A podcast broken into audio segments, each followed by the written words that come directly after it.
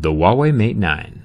I've been durability testing phones for quite a long time now. Most phones survive my tests, but out of the six phones on my shelf of shame that didn't survive, Huawei owns two of those slots. I like it when phones survive, but Huawei's history makes me a little nervous for this Mate 9.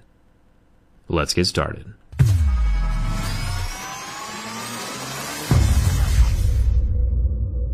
The phone is a bit bigger than I thought it would be, slightly larger than my Galaxy S7 Edge, but one thing I do like seeing on this phone are the two screws at the bottom. Not only is this a bonus for repairability, but also for durability, since the screws are physically attaching that rear panel to the frame, making the phone more structurally secure. Huawei has included a built-in screen protector on this phone. Personally, I always have a screen protector on my daily device, so this is good news, and is a nice gesture, but it does make me wonder if this was included by Huawei to hide inferior glass. The only way to find out is the scratch test. My set of most picks are used to check mineral hardness. Normally, smartphone glass will scratch at a level 6, plastic screens scratch at level 3, and real sapphire scratches at an 8 or a 9.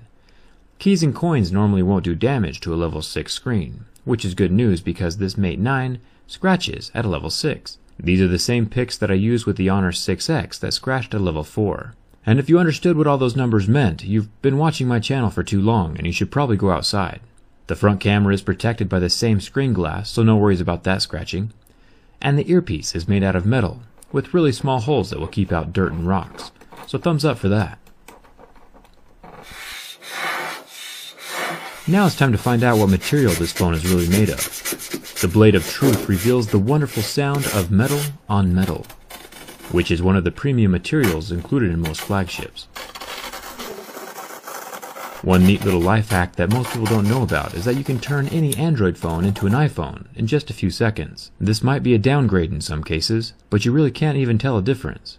If I move up to the dual camera lenses on this Mate 9, you can see they are covered by glass, and that glass is not scratched by my razor blade. This is good news. The laser focus is off to the right side of the camera, and this is covered by plastic, Plastic does scratch, but it is still slightly protected by that raised lip of the camera lenses, so I wouldn't worry about this too much. The flash on the left side is also plastic, but it's still protected by that same camera lip as well, and won't ever be rubbing directly on a desk or flat surface. The fingerprint scanner is pretty easy to scratch. It's not made of glass or ceramic, unfortunately. I've had multiple phones survive heavily scratched fingerprint scanners like this, but this Mate 9 is not one of them. This is still not something to stress about though, and it's not a deal breaker. The scanner itself is recessed into the phone so it won't be easily damaged. It's mostly just interesting to see which phones survive and which ones don't. The sides of the phone are made of metal. It's nice to see that we don't have any material switching going on. That cold premium metal feeling surrounds all sides of the phone, and even the buttons are made of metal. Solid choice. The only place that plastic appears is the top and bottom of that back panel. This is for the antennas of the phone. Plastic allows the signal through where metal would not. You can see the color difference between the shiny silver metal panel and the gray plastic bar at the top.